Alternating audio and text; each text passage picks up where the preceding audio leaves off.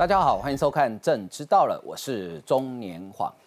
新北市长侯友谊呢，今天开始请假，全力拼总统。那总共请几天呢？请了一百一十三天，创上史上新高纪录啊！那为什么选在这个时间请假呢？他连啊总咨询预算报告都不愿意面对啊！如果连总咨询都不愿意面对的话，如何说服选民说我是一个负责任的政治人物呢？另外呢，来看哈，呃，高鸿安的案子呢，今天他的贪污助理费案子，今天第一次开程序准备庭，呃，三位在侦查阶段已经认罪的助理呢，今天在庭上都认罪。而且没有做任何的抗辩啊，所以这个案子显然这他们三个人的案子相对就比较单纯，应该很快就处理完了哈。那这个案子高鸿安能不能全身而退呢？呃，也许今天另外一个判例可以给高鸿安一点启示啊。呃，不过高鸿安要面对的恐怕不止只有助理费贪污的问题，他跟建商之间比蜘蛛网还复杂的关系，到现在讲清楚没有呢？呃，最近越来越多的事情发现哈。比如说，他住的回建族是昌邑盖的，高鸿安的户籍所在地那个房子也是昌邑盖的，好，都是昌邑盖的，没有问题。那问题是，高鸿安之前曾经讲过哦，他说他在当立委的时候就住在东区十五年的老旧公寓，他讲住哦，那他有没有住呢？哎，我们今天也抽丝剥茧了，帮大家找一些证据，证明高鸿安到底有没有住在那个地方。那如果他没有住在，户籍所在地又说没有住在回建筑，他偶尔去，那会不会有第三个神秘的住所呢？好，某一种动物有三窟，那高鸿安搞不好比三窟更多也不一定。啊，另外我们来看呢，呃，包含这个寡妇楼的开发案啊，媒体揭露了寡妇楼的开发案，这里面存在很多问题哈。今天我们在场的吴征先帮我们整理出来，原来寡妇楼开发案表面上是李明开发。但事实上，背后真的大股东是昌邑。那另外呢，李正浩也帮我们整理出来，寡妇和开发案环评最重要的依据环境影响评估报告那个书面的报告，嗯，他的报告的撰写人跟环评委员谢宏年又是另外一家公司的，同样都是监事。奇怪，新德是柏林宅吗？怎么所有的这些都跟案看起来扯来扯去？都跟某一个建商集团有关呢？哎，我们的大家就觉得非常的好奇，这里新竹到底发生什么事？那这些事情，高安不仅不解释哦，今天新竹市有呛哦，说要告人哦，另个欧北告我就提告哦，好，那其实提告我觉得也不错，就是到法院里面大家把事情讲清楚啊。提告如果高宏要提告的话，那当然这也是他的自由哈。那高宏安这个案子呢，另外也引起了，当然连带引起柯影响到柯文哲的民调啊。可是呢，呃，柯文哲除了在桃竹苗民调下跌之外呢，前两天啊，上周五的傍晚的时候，屏东非常不幸发生了火警啊，造成十个人呃死亡，然后超过一百人受伤。其实赖清德第一时间就宣布先暂停选举活动，民进党原本昨天的党庆活动也顺延啊。呃，侯友谊呢，只有只有偷偷摸摸宣布请假。柯文哲这一对呃兄妹呢？柯文哲选举活动照常，柯美兰还在脸书上贴了一张笑得很开心的照片呢。耶，我不晓得你是在开心什么？好吧，你可以说我是这个政治 A B C 不懂，可是他们的竞选团队回应真的会让人家觉得脸上马上有三条线了。好，我们今天会有深入的讨论，来为您介绍今天参与讨论来宾。呃，首先是民进党新北市党部的主委何伯文，大家好，大家好。呃，再来是国民党桃园市议员林涛，主持人大家好。民进党台北市议员简淑培，黄哥好，大家好。还有律师林志群律师，北松大哥好，大家好。还有资深的媒体人徐千惠，大家好。好，以及民进党的立委参选人吴征，黄哥好，大家好。啊，另外我们还有绿党的新竹市议员呃刘崇显，啊，黄哥好，大家好。呃，稍后时事评论员黄义忠也会来到我们的现场。哈，好，呃，侯友谊从今天开始请假啊，请假参选。那他这个请假的时间呢，的确是来的特别早。因为他前面有两个对照组嘛，一个叫朱立伦，一个叫韩国瑜嘛，啊，呃，那他今天开始请假，当然民进党新北市议会党团呢，当然是没有办法接受这样的事情哦，啊，马上就开会炮轰。那但是国民党也有反击哦，我们来看相关的报道。找小票跳舞，炒热气氛。侯友谊在端政策牛肉，锁定少子化。第三胎以上的家庭，夫妻一生一次，百万。还有是总和所得税率没有达到百分之三十，还有房地产的也不在范围内，这个冻卵育儿留职停薪，我有一年在加码开支票。这天是他市政请假首日，早在龙山寺直接跟新北市。我跟新北市的市民说抱歉，但我不会忘了，新北有事，还是侯友谊的事。侯友谊一百一十三天，让对于嘲讽刚连任的他，政党补助款加上政治现金接近上亿，却有大半时间没在当市长。上班大概只有一半，也就一百五十天。如果换算起来呢，他一天爽拿六十五万块，欺骗市民呢，侯友谊实在好赚啊！就任请假时间点也很刚好，车省在全国哀悼平安中大火之际，二十六号新北议会将开议监督，不过侯友谊已经请假，不用备询，更不用针对总预算报告。我都是按照规定，公私分明。他常常在跑选举行程，其实赖文总统应该来跟我们的全国民众报告，并亲告我。副总统是备位元首，全时间执行宪法所赋予的职权，没有请假的问题。过去连战副总统在参选总统的过程，也都没有请假的问题。绿营在回击，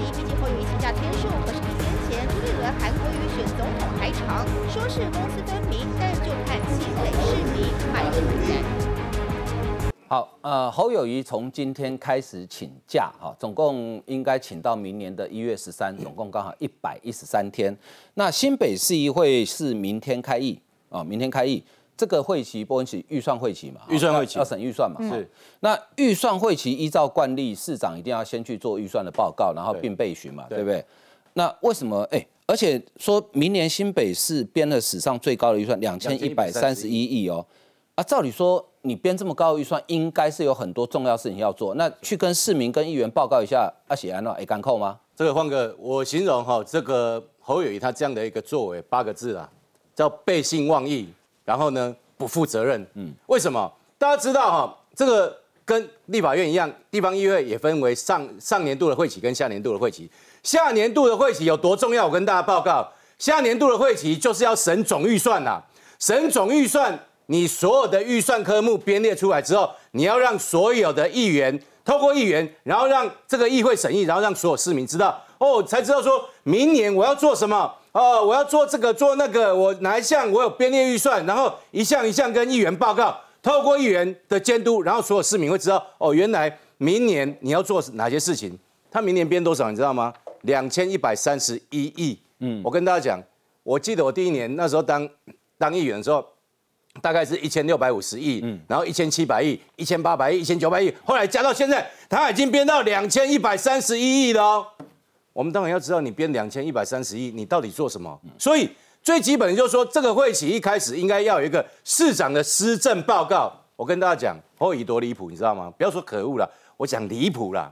侯友宜离谱到他连施政报告都不去哦，应该是你要施政报告，然后你要接受议员的这个质询啊，总预算才有办法审啊啊，不然请问你两千一百三十亿，我请教大家啦，你现在说派一个副市长去啦，我敲门你啊，副市长我也不要替他打广告，因为听说他政治野心很大了。你不管派哪个副市长啊，你政治野心大不大你家的事情啊？嗯，我请问大家，你有几票啦？你副市长你代表谁？你有几票？我跟大家讲哦，那个总预算书的总说明里面写的很清楚哦，所有各局数报上来，最后的核定是市长才是拍板定案哦，是由市长总总核定哦，市长我说了算，我市长没说，你们其他人讲的都是都是逼，你知道吗？哈、我跟大家讲，侯宇侯宇他怎么干？侯宇利用屏东大火，那个让大家那么痛心、那么难过，大家全力在抢救的时候，大家希望能够弭平这样的不幸的时候，一雄雄趁乱，你知道吗？趁乱突然丢出来说：“哎、我准备要请假喽，快点哦！这个新闻搞不好可以盖过我这个盖过我这个新闻，然后我我就我就可以闪过这一关。”他哦，先闪先想闪过议会，然后又想闪过舆论。我我我真的不客气讲一句话，换哥，你知道他这种行为让我想到四个字，嗯，趁火打劫，就是这个样子啊趁火打劫，趁火打劫啊！你不是这样子吗？你如果觉得你这件事情光明磊落、光明正大，你为什么不不公开跟大家讲？我再跟大家报告一件事情，你知道吗？他才刚这个拿完三千五百万的选票补助款哦，就一票三十块呢一股你算算掉一票三十块，一提一百十五万票嘛，大概大概是三千五百万左右，我听他精算过了。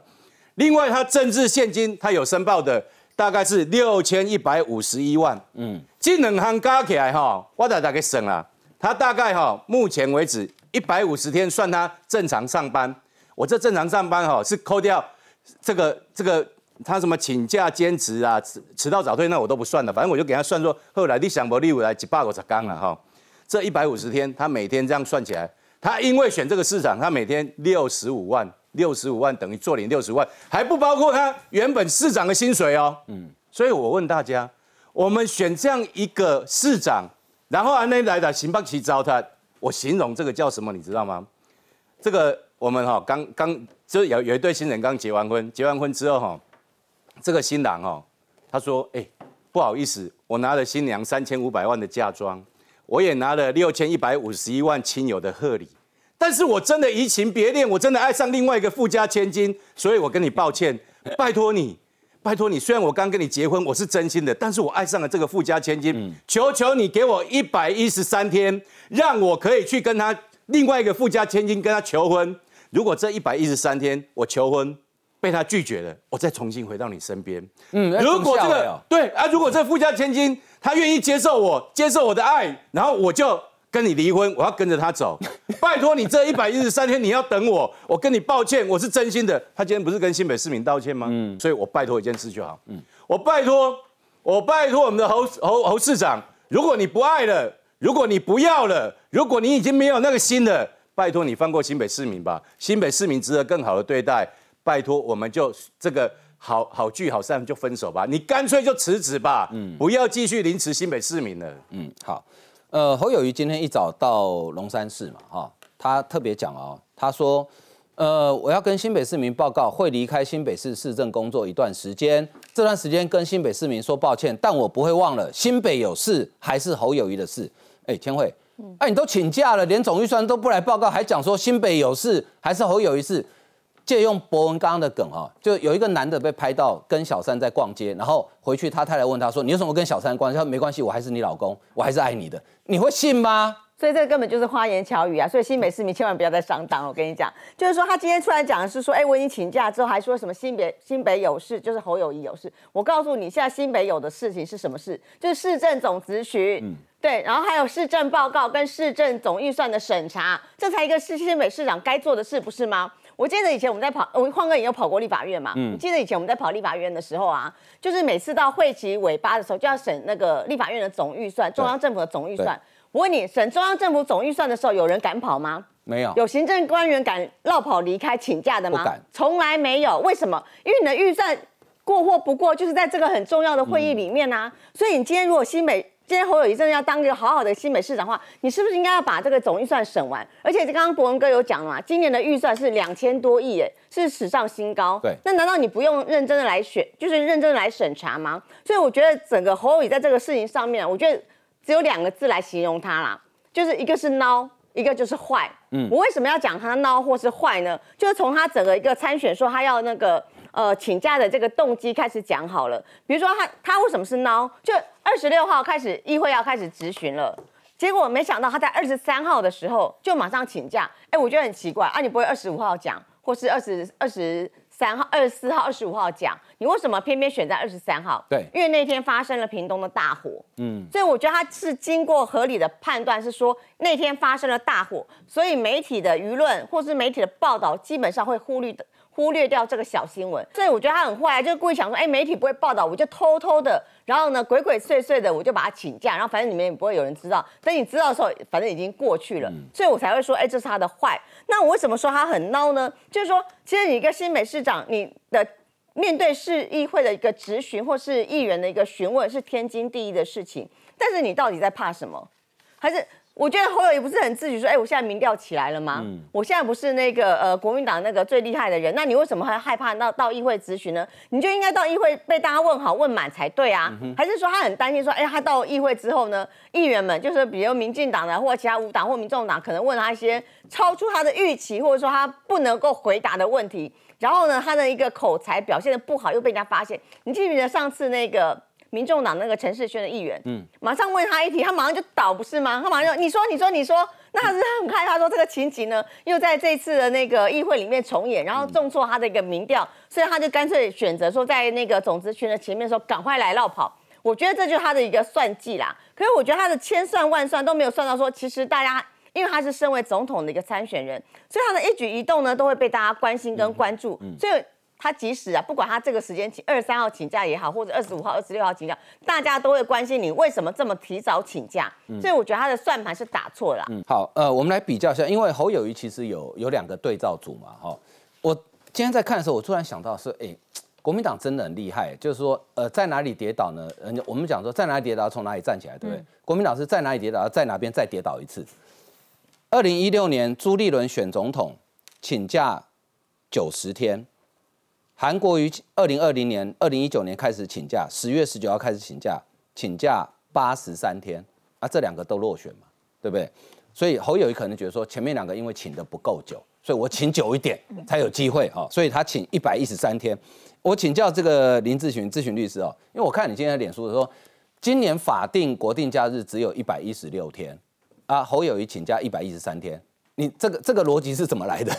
我没有啊，因为一般人就是今年的假，正常的员工就是一百一十六天啊。对，那那竟然有个市长，他有办法一口气就请了一百一十三天。嗯，我们看的很羡慕啊，很羡慕的，当然羡慕啊，任何人看都会羡慕。这个，因为他本身，因为如果是新北市政府，他的员工或者是他主管要请假，那他基本上合假的人就是台新北市市长。嗯，那今天是市长自己要请假，说实在话，以现在的法规制度，他基本上他爱请爱请多久就请多久。嗯，因为行政院也没有也拿他没办法，他他他他现在要考虑就是一个政治效应啊。那法律上基本上。嗯，一切一切合法，谢谢指教，大概这个意思。对，OK，好。那呃，侯友谊这么早请假哈，真的不止我们觉得很错愕。嗯，廖达奇，廖达奇绝对是比较挺蓝的记者，呃，这个学者嘛，对他已经退休，以前是我记得是中山大学嘛。他说哈，侯友谊请假比当年韩国瑜还要早，也比朱立伦都要早，让人很错愕。因此，跟市民交代解释至关重要。那到目前为止，我们好像也没有听到。他怎么交代解释？不过呢，呃，我们倒是有看到哈，朱立伦有帮他出来讲话。朱立伦怎么说呢？他讽刺哈，他说赖清德，你用公帑人民的血汗钱，每天在跑选举呢，而且赖清德每天都在都在选举，也没有请假。哎，苏佩，我请教你啊，副总统假单要给谁批？是，所以这个这个就是假议题嘛。总统跟副总统其实都没有请假的问题，因为他们就是还是国家的元首跟备位元首。好，那他们没有请假，继续争取连任这一件事情。如果侯友谊你可以，那你就继续当新北市的市长啊。继续去备询，然后一边选举啊，你也可以啊。所以人家现在质疑你的是，你去年十一月二十六号才告诉新北市民说我会负责照顾大家四年，结果你选上不到八个月就请假，而且你现在请的假是有史以来最长的长假，一百一十三天。就像林律师讲的，一般的这个民众啊。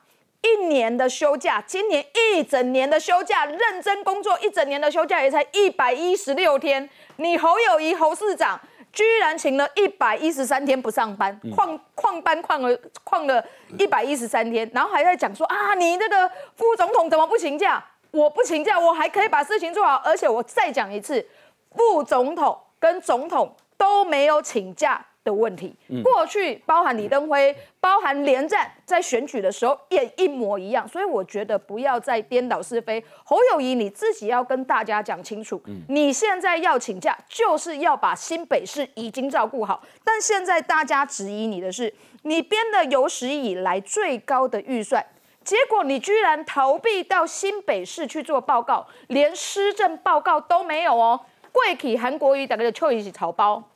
说你真的是很草包，对于韩这个高雄市政不懂，人家韩国瑜啊，跟我现在 keep 去到这个这个议会去接受备询，施政报告备询完之后才请假，结果你这个侯友谊啊，比韩国瑜还不如，连施政报告去面对议会都不敢就绕跑，而且还选在什么时间绕跑？选在九月二十三号，就是屏东发生大火。的那一天，你第一天居然说我要停止所有的竞选活动，结果第二天马上就停，马马上就跟新北市民请假。啊，你不是很很好笑，完全自己打脸呐、你一边在消费屏东大火，一方面又说要请假，所以到底是怎么一回事？所以有人讲啊，侯友谊是比韩国瑜还要草包的草包，因为他根本这个包里面没有草。我觉得大家没有欺负他，所以今天侯友谊还敢说新北市民你们是我的宝贝啊，我都觉得我快要吐了，你怎么好意思啊？苏菲，我跟你讲哈，有些人在劈腿的时候，都会跟另外一半讲说：“哎，我跟你讲，你就是我的宝贝，你就是我的最爱。”对，林涛，我知道不让你讲，我怕你以后不来我们节目。对我应这一定要让你讲一下。对对对，我一定要回应哦，因为基本上呢，你看到这个侯市长他是二十二号就礼拜五嘛，那其实按照他的说法，这不可能是一个突发而且突袭的状况，他不可能看到今天台湾发生什么事情，突然二十二号丢出来，不可能啦，因为二十六号开议，二十五号是今天嘛，礼拜一，那扣掉六日，其实上个礼拜五是合理的做法哈，我相信这个安排绝对不可能不，我觉我相信这个做法不可能突袭，因为这是何等的大事。例如说，你要进行，就是说我要不要市政报告的攻防？我如果市政报告不不市政报告，针对哪些议题林涛，会有我相信你，他可能不是突袭了。可是，当屏东发生这么悲惨的事情的时候，政治人物应该要应变嘛？你、你们他们的团队，或者说你们评估那个时候宣布真的是好事吗？我我个人是这样啦，就是说我尊重他已经宣布了嗯哈、那我个人是觉得说施政报告哈，他不见得会扣分呐。我我个人觉得直球那对决都就去啊！为什么不去？为什么不去没有，但我尊重他们团队的规划，因为施政规划你就看啊，现在的食安的问题嘛，消防的设备这都可以检验啊，你可以检验民进党的一些缺失嘛，所以我觉得第一个我尊重，但是我个人认为呢，施政报告直球对决不见得会扣分哦。第一个，第二个。你看侯市长他讲说新北市如果有事就是侯友侯友谊的事啦，我我会觉得说正面表列会更好。例如说之前讲说日台湾有事日本有事嘛，那台湾平安这个日本就平安嘛，基本上他的逻辑是怎样？台湾平安，新北也平安，所以你看到他的政策就是说好，那接下来我国政大政新北是涵盖在里面，我的国政大政一定可以受到新北市民支持的嘛，所以我觉得这是一个他。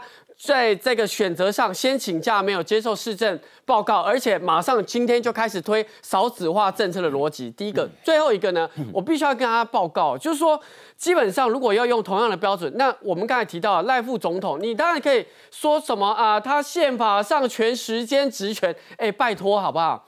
他最他就算是没办法递这个价单，可是他用的车辆、用的资源跟用的这个薪水的部分，这还是人民的公堂啊。所以我认为，如果大家要讨论一个这个行政中立的问题，那赖清德要比照办理，不能每次实案你就躲起来审，你就说啊，副总统没有职权呐、我本来就是备位元首，备位元首嘛，我前言没带字。可是呢，有事的时候要选举的时候说我是副总统，我有职权，我必须要这样子做这样承担，说不过去了。嗯其实真正滥用行政资源的就是侯友谊，他从去年在选总统的选选市长的时候，他整个的新北市府几乎就是他的竞选团队啦。那个、哦、发言啦、发新闻稿啦，跟这个在野党呛下，我跟你讲，比竞选总部还凶啦。所以我认为哈、你不要在那边滥用行政资源。另外，我请问，如果他这次的这个宣布说他请假不是突袭，那什么才叫突袭？他事事先他跟谁沟通过？他有跟谁沟通过？不管是国民党在野党哪一个党团的干部，他有沟通过，或者他有委派副市长说：“哎、先来大家讲解，差不多这个时间哈，啊，阮时时政报告不会走啊，哈，啊，阮阮们先来走啊，有无？我们虽然在新北市，民进党不是在野党，呃，不是执政党，嗯好歹我们也是二十几席三快三十席的这样的一个政党，你有没有跟我们的党团任何一个干部沟通一下？嗯，都没有啊。所以我请问，这如果不是突袭，什么叫突袭？这个攸关两千多亿预算呢？我坦白说，这个这个真的没有蓝绿的问题哦。因为什么？你国民党的议员，请问民众选你出来，难道你不用监督市政吗？难道你不用去问市长说这个这些预算你要怎么用吗？所以我请教大家，这个部分如果不是突袭，那什么是突袭？第二个，这个我希望哈，这个侯市长，你如果真的请假，你就真的不要再滥用行政资源。我希望未来哈相关的这些回应，都请你的竞选总部，哎，你竞选总部立马开北就紧哎，哈，不要让那些那些那些竞选总部的人闲着，不要老是都是用这个呃新北市政府的这些那些文官或事务官，他要替你找资料，替你在那边当打手，不需要这样子。所以我觉得好汉一条，你干脆就真的整个整个辞掉，你轻松，大家都轻松，让新北市民真的感觉到说啊，你放手了，我们可以找一个更爱新北市民的人。好啊，接下来我们来看高鸿安这个在立委期间哈涉嫌贪污助理费案子呢，今天第一次开庭啊，结果呃原本在侦查阶段都认罪的呃三位助理呢，今天在开庭的时候也通通都认罪。我们来看相关的报道。高鸿安是不是都不敢拒绝啊？都只是听从指示吗？一头短发，穿着相当朴素，他就是绰号小兔的高鸿安办公室前主任黄慧文，首度在镜头前曝光。大家小心哦，小心哦，小心哦！大家小心。会觉得委屈吗？会觉得委屈啊！面对媒体提问，黄慧文跑得飞快，针对贪污案不愿多谈，同样低调快闪的还有他。会觉得很委屈吗？高鸿安办公室主任陈焕宇，另外包含法务主任陈玉凯在内，被起诉的三名助理全数到齐。高鸿安立委任内被控涉嫌福报诈领助理费。二十五号本院首度开庭，三人在庭上通通认罪。黄慧文被检方指出和高鸿安共同策划诈领助理费，但他反驳，声称自己只是一般劳工，尤其老板又是有头有脸的大立委，只能听从指示。而陈焕宇、陈玉凯除了认罪争取减刑以外，更提出自己不是公务人员，希望透过减刑要件来争取。一年以下刑期，并宣告缓刑。谢谢市长加油！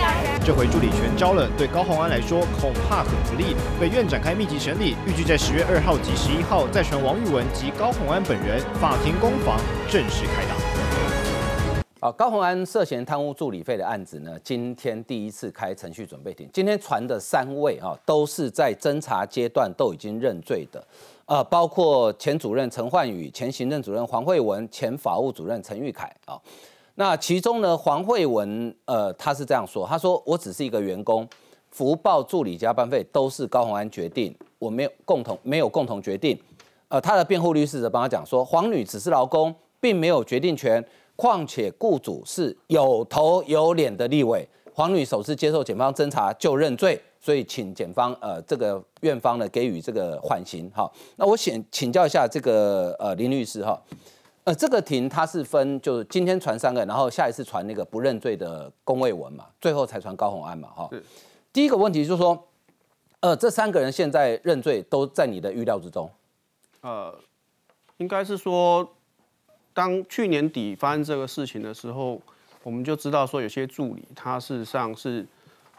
应该是窝里反呐，哦，一方面是觉得说这个事情应该也盖不住了，然后也比如说像四叉猫来爆料，那这些助理就算是呃被剪掉调查，应该是采取认罪的状况。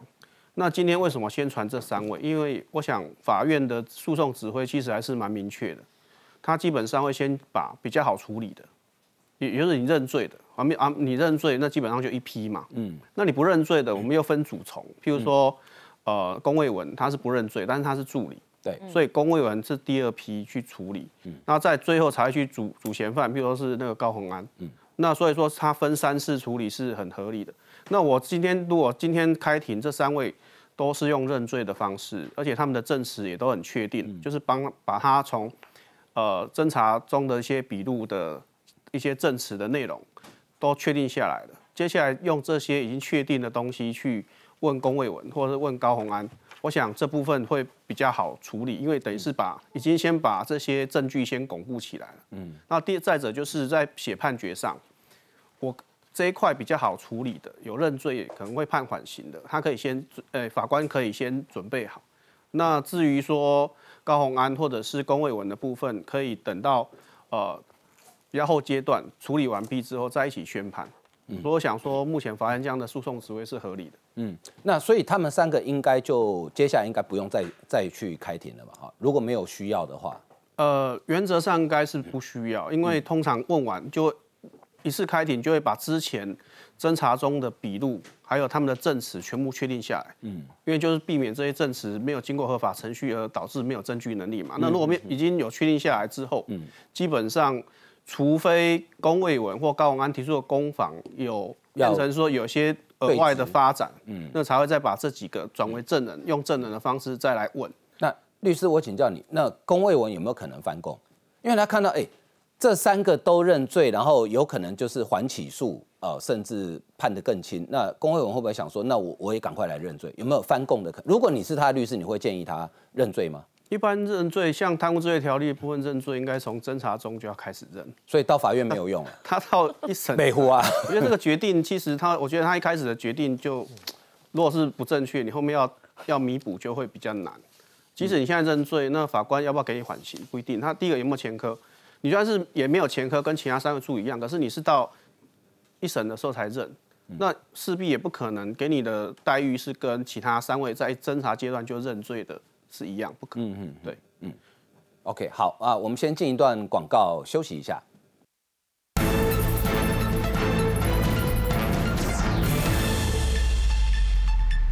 好，今天开庭哈，因为开庭是公开审理，所以我想各媒体大概都会派记者进去听了哈。呃，陈焕宇，好，他怎么说呢？他说哈，他透过律师讲说，加班费都是黄慧文处理，不是陈焕宇主动向法立法院申报。薪资部分，陈焕宇未在任何申报表上签名。基本上讲，这个应该就是想撇清法律责任嘛，哈。律师进一步讲说，陈浩宇基于基于受雇人地位，对于缴回要求无法拒绝。好，好，黄慧文的刚刚看过，来看这个陈玉凯也是由律师说明。陈玉凯说，这律师讲说，陈玉凯是寄人篱下的助理，这我告高人寄人篱下。请法官考量陈玉凯已经在侦查时自白，而且没有犯罪所得，给予缓刑的机会。好，呃，陈审法官呢，呃，庭末预知全案后核办，所以呃后核办大概就是等着等最后判决的结果了哈。不过今天有另外一个案子哦，我觉得值得高雄安参考，就是高雄市议会的前议长曾丽燕哦，他一审被判十二年，好，他也是助理费用，虽然他的金额比较多一点，到大概到一千呃三百万左右，金额稍高一点，但是也一审判十二年，判非常重哦。不过这个案子大家最关心的是这个高鸿安哦，最后能不能脱身？所以林律师，以你看目前的案情，高鸿安最后能不能脱身？这个我觉得有点难，有点难哦。对，虽然虽然我们应该这样讲啊，基本上像特别费这样的案子，台湾的司法已经处理过很多件，嗯，而且它是分蓝绿的政党，都有人因此因为特别费的做助理费的的助因为助理费而被判刑的。所以基本上法院在处理，其实它有一定的流程，而且它的刑度的考量，其实都有一定的经验。哦，那也不会说、呃因为你是呃蓝的或是绿的或者是白的而有所不同啦可。他说有人可以搞定司法啊，这这个我觉得他如果会搞被有搞定司法的话，他后面居然是三百个法务，那问题是还是被起诉啦，不是这样子吗？所以我觉得这是有时候是这样子，你可以这样讲，但是我觉得司法本身还是看证据啦。那以他目前的这些状况，而且还有其他的助理，嗯，或是主任全部都认罪，而且事实上所有的矛头都指向说就是立委本人来来主使的话，那基本上我觉得他很难很难撇清呐、那而且这这样的贪污治罪条例本身，它的刑度本来就高，像高宏安这个案子，法定刑是七年以上。那你觉得他会被判几年？因为曾丽燕是判十二年了，一审哦。这个部分七年以上，基本上就是他只有下限没有上限嘛，而且你又不认罪，那没有减刑的问题。就饭后态度不佳，有可能，因为你你现在是主打无罪嘛，那如果真的法院判到无无罪，基本上的打打法就是不是大好就是大坏。他当初决定这样一路打无罪，那我想他对后面的结果，他应该他也要能够接受了。好，那我们来看另外一个案子呢，就是哦，其实这个案子就更复杂。高鸿安除了要面对这个助理费贪污的问题之外，哈、他到新竹市长去年十二月到现在不过短短还不到十个月的时候，哎，到今天刚好满九个月啊，九个月，呃，跟建商的关系哈、呃，真的是非常的复杂，复杂到我们我们都要画这么复杂的关系图哈、才能够稍微，我跟你讲，这只是稍微，还不是全部哦。哦好，那今天呢，吴征又发现一件事情，就是说寡妇楼那个开发案，为什么速度如此之快？结果发现呢，哎，原来其实背后都是同一批人在在处理的。我们来看相关的报道。自己避免那个利益回避，然后避免贪污。那市长有什么想法？我们已经等下回哦。高环跑市政活动焦点仍在涉贪争议，警说小心小心就要上车离去，就是因为现在又被踢爆寡妇楼杜更案有内情，从被质疑及因素环评，环评主席同时也是中华大学副校长谢宏年是开发商关系员，现在还被发现关键的环评环境影响评估说明书，十二面向综合评估，包含空品、地形、水文等等细项。负责人就是张义寿，他是中华天使投资有限公司董事，公司监察人就这么巧是环评主席谢宏年，绕来绕去，从环评委员到环评说明书顾问公司负责人，全是自己人。谢宏年跟张义寿这两位哦，同时都是中华投资公司的大股东啦，其实是同一群人在做这个环评的状况，这样的环评要不要重新来？看起来高环完全回避要重启环评这件事情。实际 Google 被点名的中华天使投资股份有限公司，登记地址就在新竹中华大学。走一趟涉及在台北的原籍顾问公司，则表示暂时无法回应。高虹安市府则炮轰李正浩严重乌龙。李明开发的最大股东叫做杨炳奇，那这位杨炳奇其实也就是昌邑的昌邑建设的董事长杨义全的儿子。那同时呢，他也是现在现任新竹市的都根设计审议委员。除了环评有自家人，吴征再提报都城委员也是李明大股东，就是昌邑建设董事长杨玉泉的儿子杨炳奇。新竹市府面对质疑一概否认到底，还称不排除要采取法律途径。好，呃，这张图哈很复杂，呃，我们先看一小部分，因为我怕观众朋友看到晚上刚那个会睡着。这个图而且以后可能会越来越长哦，所以我们考虑以后做一个 Q R code，你需要的时候就扫描一下就可以下载，边看节目边对图，按图索骥。好，先看李明开发，这个就是寡妇楼得标的厂商，那他几个大股东哈，杨炳奇他是杨义全的公子，他他是银宇投资的大股东，然后呢，陈淑丽也是股东，杨玉泉也是股东，林秋信也是股东，然后呢，这个呃这个智道投资的代表叫曾生宪哈，也是股东，所以这些人的股权合起来，简单来讲，超过李明开发的呃应该是六十趴的股权，所以。吴征，你你是不是可以跟观众朋友说明一下，你是怎么整理出来？那他们这么错综复杂的关系，那跟高鸿安又有什么关系？跟昌邑又有什么关系？是好，因为这个案情确实很复杂，所以呃，我把它当成一个故事来讲，观众朋友就听我讲这个故事嘛。那首先一开始这个故事的起点是。高鸿安跟李宗廷，我们都经知道说，他们在今年年初入住了这个回建族的豪宅，号称新竹地堡哦，新竹最厉害的豪宅哦，就是回建族。那大家就说，哎，你这个市长，你又没有报这个租金补贴啊？你在这个名下新竹市又没有房地产，你怎么住在这个豪宅呢？是不是接到馈赠？好，是不是有不正当的建商送你的？好，那高鸿安后来就说，不是，这个是李宗廷租的。哦，李宗廷一个月五万块，哦，跟这个林美满阿波安怡租了这个回建族的豪宅。但事实上，我们前面几个礼拜大家讨论，大家也知道说，哎，你说一个月五万块，哦，租一个上百平豪宅的分租套房，这个非常不合理。所以这里面呢，看起来还是有一个利益输送的问题。所以呢，我们看到回建族是全轩建设哦起造的，那全轩的背后其实就是昌邑集团嘛。所以我们这个第发现第一个关键点是说，哎。是不是昌邑集团透过这个中间人林美满低价把这个上百平的回建族豪宅这么好的空间、这么好的物件来给李宗廷跟高鸿安住呢？好，这是第一个重点。所以我们这时候就要猜测，哎。是不是昌邑集团去用这个方式来给高安好处？那接下来我们就带出第二个问题，哎，不会，人家不会平白无故要给你好处啊，给你好处一定希望你也给我一些好处嘛，你也要回馈我嘛，我对你好，你对我好，这个就是典型的官商勾结。所以，我们接下来就要找了。那这样子的话，既然我们现在怀疑昌邑集团透过回建组给高安好处，那高鸿安在什么地方回去给这个昌邑集团好处呢？所以我们大家就来找了。那过去这段时间呢，我们就发现说，哎，随着这个新竹大密宝不断的持续向下挖掘，我们就发现说，哎，怎么寡妇楼都更案这个都更案很特别哦，因为它的这个面积超过上万平，开发利益超过上百亿，在高鸿安市长任内进度赶赶赶，好，今年已经环评开了三次会。而且环评呢，最后一次八月三号开会就说好，建议通过环评初审，直接送大会。好，所以呢，大家就发现说，哎，怎么寡妇楼都更案好像开火箭、开加速器啊？这个后面是不是有什么力道在推呢？啊，包括我们也发现说，哎，竟然在审寡妇楼都更案环评的这个委员，是建商的独董啊，那看起来更可疑了。所以我们就顺着说，哎，那寡妇楼这里面必定有猫腻，我们继续往下追。好，那寡妇楼都更案如果过关，谁会是最大受益者呢？之前我们知道寡妇楼背后是李明开发哦去做的这个都更，所以那时候我们当然说，哎，那李明开发显然是可以从寡妇楼案里面受益喽。哎，但是这个说不通啊，因为给高鸿安啊这个好处的人是昌邑集团，那李明开发又不是昌邑集团，嗯，这样好像都不在一起。但是我跟我的团队现在最新研究，我们就发现了，哈。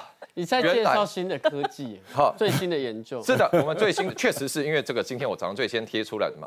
好，我们最新的研究就发现了这个，哈，李明开发。如果你现在大家去上这些什么台湾公司网啦，啊，或者是你去查这个李明开发今年公布的二零二二年的年报哦，因为李明开发是一个公开发行的公司，它的年报跟财报都要公开。你去找里面的大股东，就会看到一个名字，叫做杨炳奇。啊，杨炳奇呢，就是啊这个昌邑集团杨玉泉的儿子，所以看到哎哎，李明开发里面有一个大股东叫杨炳奇，哦，那你顺着再看会发现，哎不得了，不止杨炳奇啊，杨炳奇一家子通通在里面，包括说这个杨玉泉他爸爸，包括说他的母亲陈淑丽，包括他的兄弟姐妹啊，一共总共六个人。但不止如此啊！除了这六个呃，这个杨氏一家子六个人之外呢，我们还发现旁边啊，因为这个年报里面会把这个持有股权的法人各个占比一个一个列出来，所以我们要整理，我们就发现说，哎，还有很多公司持股也很大，包括说盈宇投资，包括说长益投资，包括德宇投资、维利投资、利源投资，哈，一家一家一家。那这里面这一些公司又代表什么？我们就再去看这些公司的代表人，就会发现啊，原来还是同一群人。盈宇投资股份有限公司代表人杨炳奇，啊，长益投资股份有限公司代表人陈淑丽，啊，维利投资股份有限公司代表人杨家荣，利源投资股份有限公司代表人杨雅婷，好，德裕投资股份有限公司代表人杨家伟，所以还是这个杨氏一家子。那既然这些公司是他们代表的，他们当董事长，那当然我们知知道说他们对这些公司有掌控力嘛，嗯，所以说杨炳奇自己的持股，啊，跟这个这个盈宇投资。的持股其实都可以算成是杨炳奇他这个人手上掌控的范围嘛，所以我们这样就算出来说，杨炳奇跟盈宇投资实际上他们总共持有李明开发的百分之十七点七四的股权。好，这个是杨炳奇一个人。那杨炳奇再加上他的爸爸妈妈、他的兄弟姐妹，全部加起来呢，事实上是来到了百分之五十七点多。好，所以呢，这个我们看到昌邑集团呢，光是他们杨氏家族就掌控了李明开发超过过半以上的股权。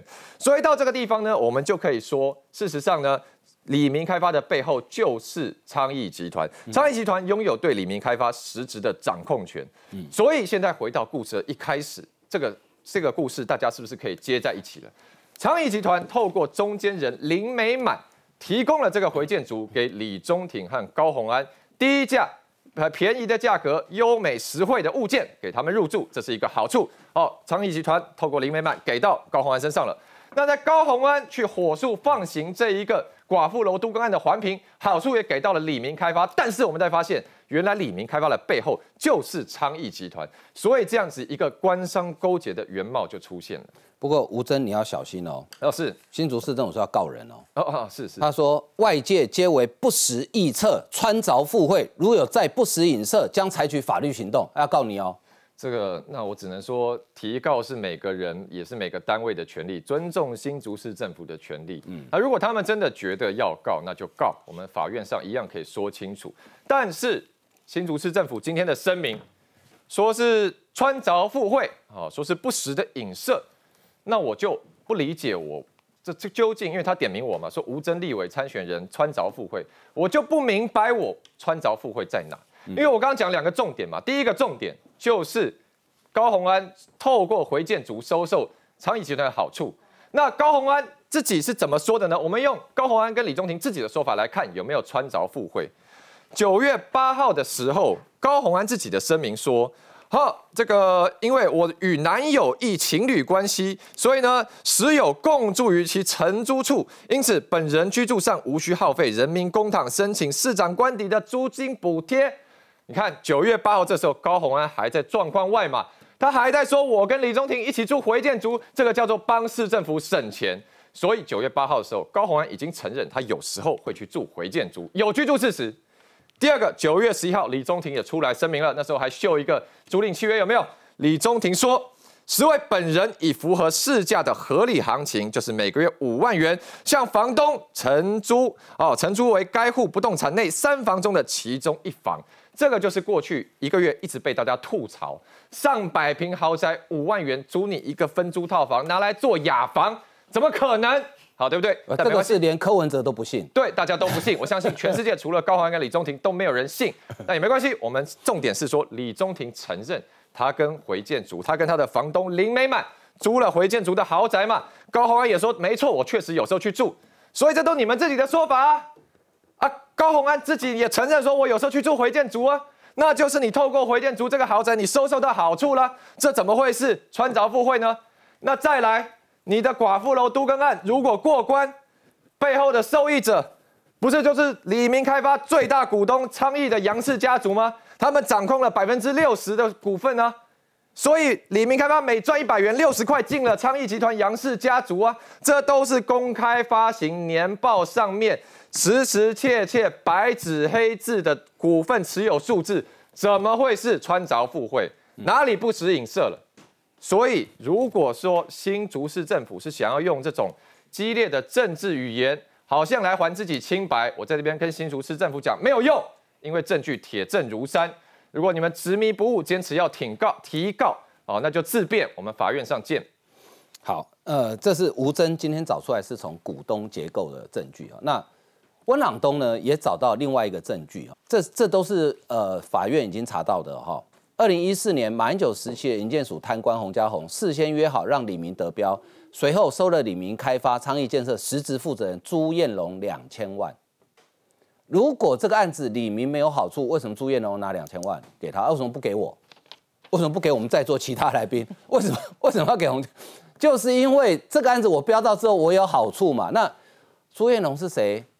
他其实当时是李明的董事长特助，但事实上他也是昌邑建设。他现在是新竹市呃不动产工会的理事长，就是出来帮高鸿安扛要办跨年晚会那个嘛，哈。所以呢，其实这个关系真的从这个脉络看起来，其实我觉得吴征的推断并不是无的放矢。好，我们先进一段广告休息一下。